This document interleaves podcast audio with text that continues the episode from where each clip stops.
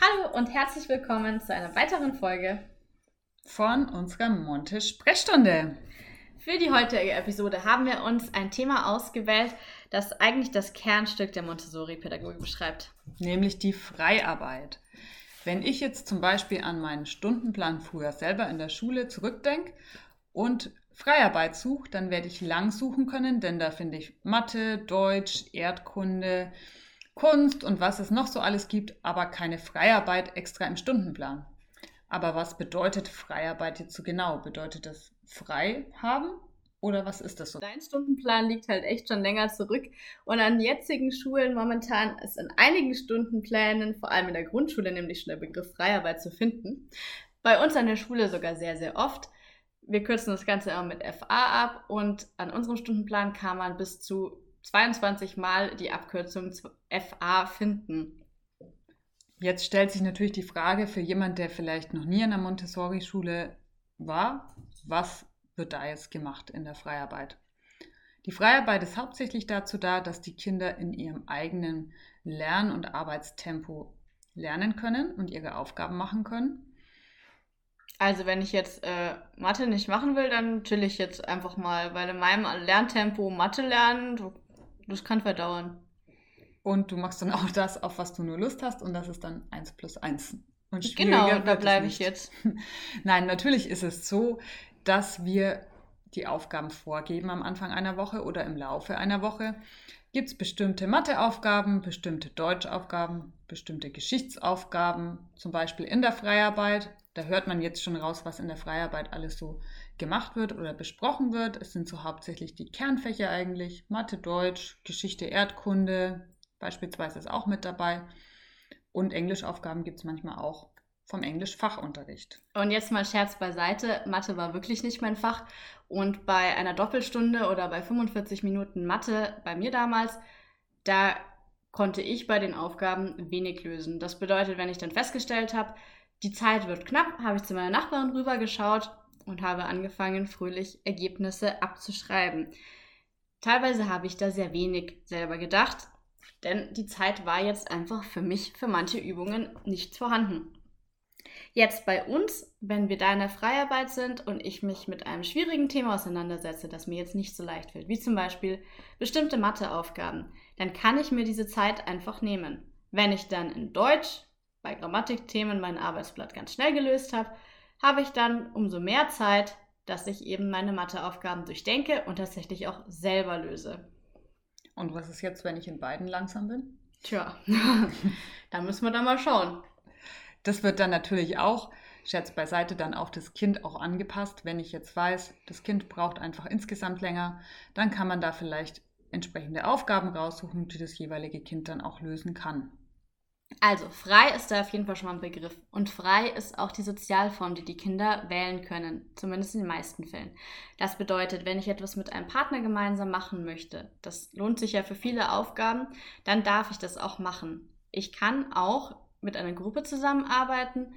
In der Freiarbeit kann man Projekte anbieten, Stationenbetriebe und gerade da sind Gruppenarbeiten natürlich sehr gefragt.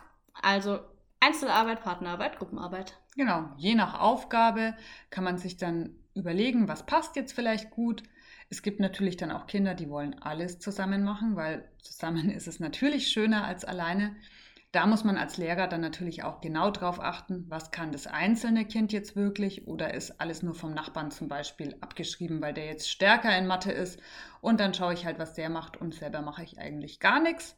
Da muss man dann das Ganze im Auge behalten. Was man auch im Auge behalten muss, ist die Lautstärke. Wenn ich jetzt hier drei Partnerarbeiten, zwei Einzelarbeiten und vier Gruppenarbeiten in einem Klassenzimmer organisieren möchte, dann habe ich irgendwann ein Problem. Denn selbst im Flüsterton funktioniert das auf Dauer nicht. Das bedeutet, was auch wichtig ist, ist eine freie Ortswahl für die Kinder.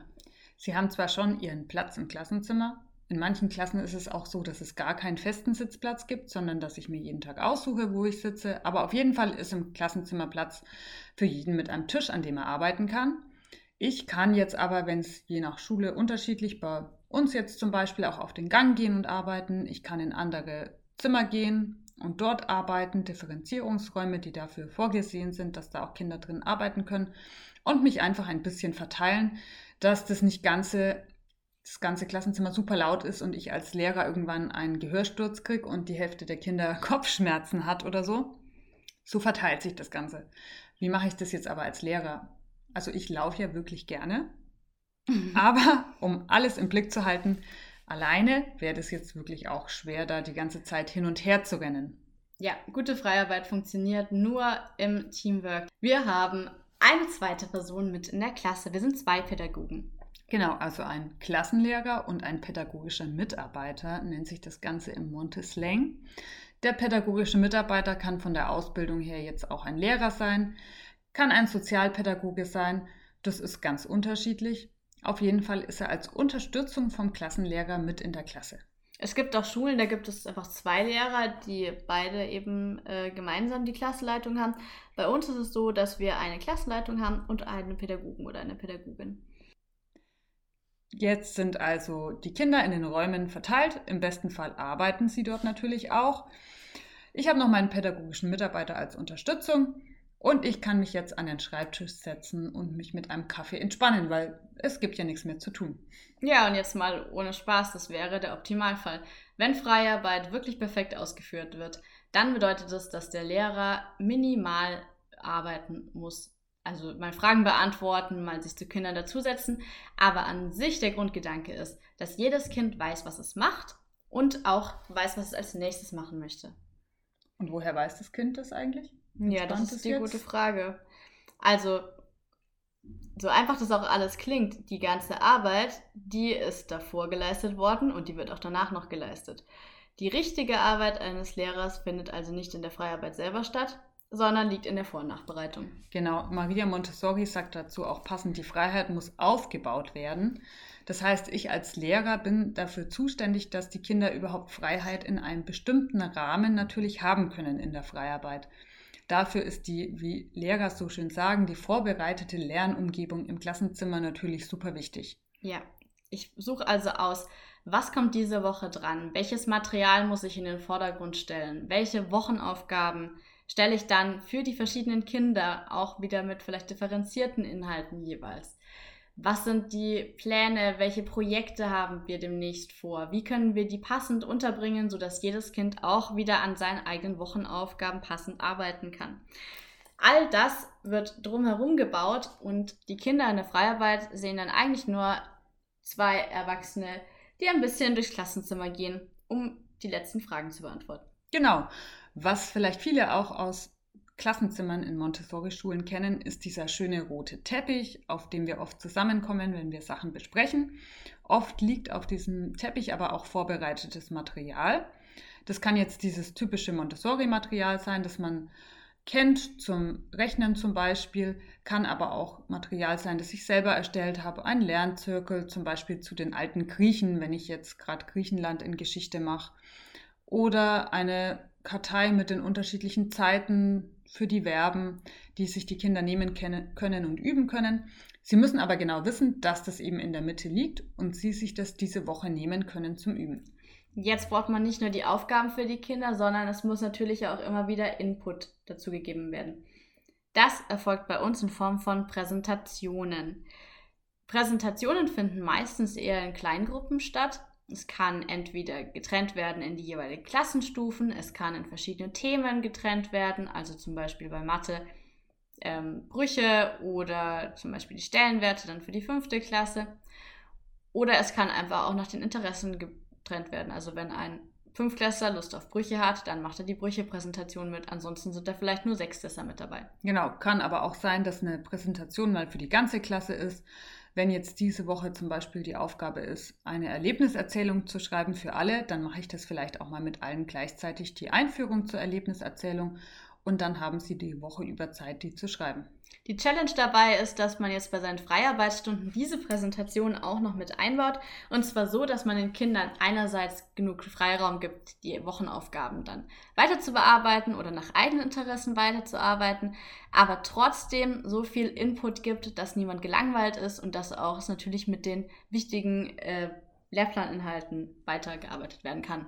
Da ist jetzt der Vorteil natürlich auch, dass man zu zweit in der Klasse ist, muss man sagen. Ich kann jetzt zum Beispiel in Deutsch meine Präsentation machen mit einem Teil von den Kindern, vielleicht nur mit fünf, sechs Kindern. Und die anderen Kinder hat dann meine pädagogische Mitarbeiterin zum Beispiel im Auge und schaut, dass die arbeiten und hilft denen. Was ich daran liebe, ist, dass man auch auf jedes Bedürf oder auf die Bedürfnisse der Kinder generell gut eingehen kann. Wenn ich feststelle, es gibt Kinder, die in, bei den Brüchen beispielsweise schon richtig viel verstanden haben, dann schnappe ich mir die Gruppe und die muss dann nicht bei der Standardbrüche-Präsentation nochmal dabei sein, sondern die bekommen vielleicht einen ganz neuen Input mit dazu und können daran weiterarbeiten.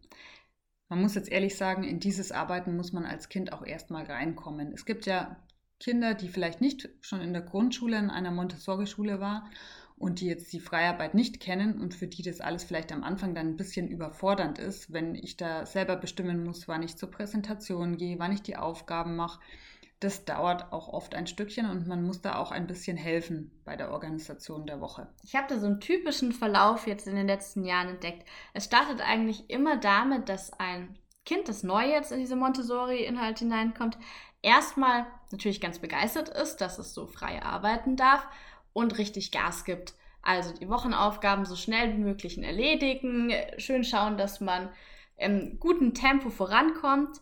Und dann kommt irgendwann der Punkt, da stellt man fest, hey, ich kriege keine Noten und eigentlich muss ich auch gar nicht so schnell arbeiten. Ich könnte auch mir viel mehr Zeit für alles lassen. Und dann bricht diese ganze Arbeitskurve ziemlich ein. Dann gibt es die Zeit auf dem Sofa, dann wird da mal gelesen, dann wird geträumt. Und das Kind braucht einige Zeit, um sich dann wieder zu fangen und in den normalen Montessori-Alltag einzutauchen. Man muss sagen, oft lernen sie das dann von selbst. Als Erwachsener ist man dann natürlich dazu geneigt, hinzugehen und zu sagen, und du machst jetzt das, das und das. Manchmal ist es auch notwendig, dass man das macht und den Kindern sagt, so, jetzt ist mal Schluss mit Lesen, du schnappst dir jetzt Mathe, da hast du die Woche noch nicht so viel gemacht. Oft ist es aber auch so, dass wenn die Kinder in diesem Modus drinnen sind, dass sie jetzt erstmal nicht so die Arbeit machen und sich entspannen, dann aber sehen die anderen Kinder arbeiten und die schaffen ihre Wochenaufgaben gut, dann wollen sie das natürlich auch schaffen und schauen sich da einiges einfach von den anderen Kindern auch ab. Und es funktioniert dann auch oft von alleine. Ja, also das Freiarbeit arbeiten muss erstmal gelernt werden. Und dazu gehört auch wieder ganz viel Organisation der Klassenleitung. Genau, ich kann nämlich zum Beispiel am Anfang des Tages schreibe ich an die Tafel, was heute alles so läuft, welche Präsentationen gemacht werden, was heute sonst noch so ansteht, damit die Kinder erstmal einen Überblick vom Tag haben und sich den im Kopf schon mal zusammenstellen können am Anfang des Tages, was arbeite ich heute und wie viel Zeit habe ich überhaupt, um mir selber auszusuchen, was ich heute mache. Und zusätzlich haben die Kinder auch einen Wochenplaner, in dem Wochenplaner können Sie eintragen, was Sie an welchem Tag gearbeitet haben, wann Sie zum Beispiel bei der Mathe-Präsentation waren, damit Sie selber wissen, okay, ich war da schon und sich die Aufgaben aufschreiben können, die Sie dort bekommen haben, damit Sie sich überlegen können, wann plane ich was in der Woche ein, damit ich alle Aufgaben schaffen kann. Diesen Wochenplaner haben wir jetzt in unseren Klassen ganz individuell gestaltet und haben ihn dann drucken lassen. Also die Klassen haben jeweils unterschiedliche Arten von Wochenplanern, je nachdem, was die Lehrerin oder der Lehrer eben gerne in der Klasse oder in diesem Wochenplaner mit drin haben möchte. Wichtig ist einfach, dass die Kinder lernen, sich selbst zu organisieren und das Ganze auch aufzuschreiben. Dazu gehört einerseits, wie die Ann-Christine schon gesagt hat, eben, dass ich aufschreibe, was habe ich alles gemacht oder was habe ich so vor, dass ich diese Woche mache. Aber auch eine Reflexion am Ende der Woche ist mit dabei.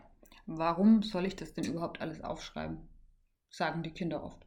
Ja, weil das habe ich ja alles schon vorne drin stehen, was ich gemacht habe. Da muss ich ja nicht nochmal aufschreiben, warum ich das gemacht habe. Was bringt mir das?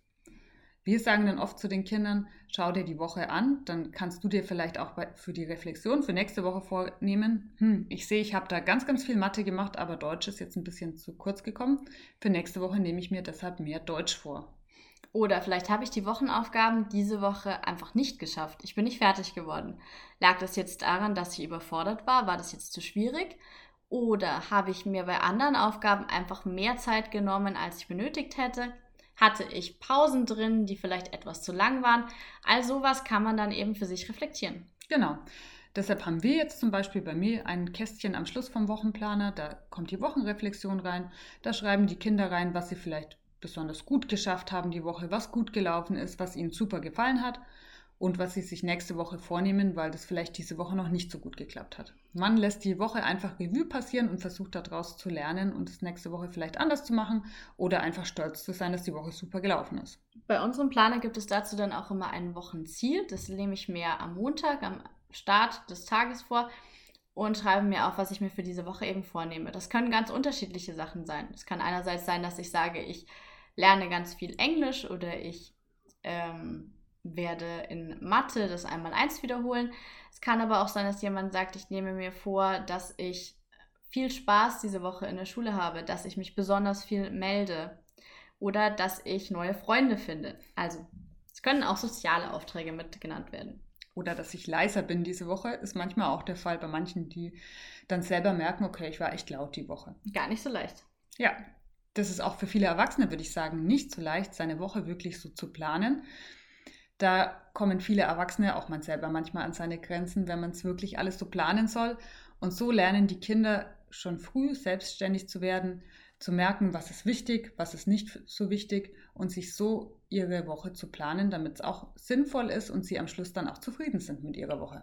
Wochenaufgaben und Wochenpläne sind aber ein einzelner Bereich, über den man jetzt sicher noch mal eine Stunde reden könnte. Deswegen hier nur ganz kurz am Rande einmal erwähnt. Und wir werden sicher mal eine Episode dazu aufnehmen, wo wir auch nochmal genauer darauf eingehen, wie unser Wochenplanbuch ausschaut und was unsere Wochenaufgaben so enthalten. Genau. Wir hoffen jetzt, dass ihr so einen groben Überblick bekommen habt, was so eine Freiarbeit überhaupt ist und was ich da so machen kann, was da geschieht. Und viele Einzelheiten, die wir jetzt so angerissen haben, die werden wir dann nochmal genauer erklären. Sowas wie der Wochenplan, wie Jahrgangsstufenmischung, was so ein bisschen angeklungen ist. Das kommt alles nochmal genauer. Aber wir hoffen, es hat euch gefallen und ihr wisst jetzt so ein bisschen, was Freiarbeit ist. Bis zum nächsten Mal in der Monte-Sprechstunde.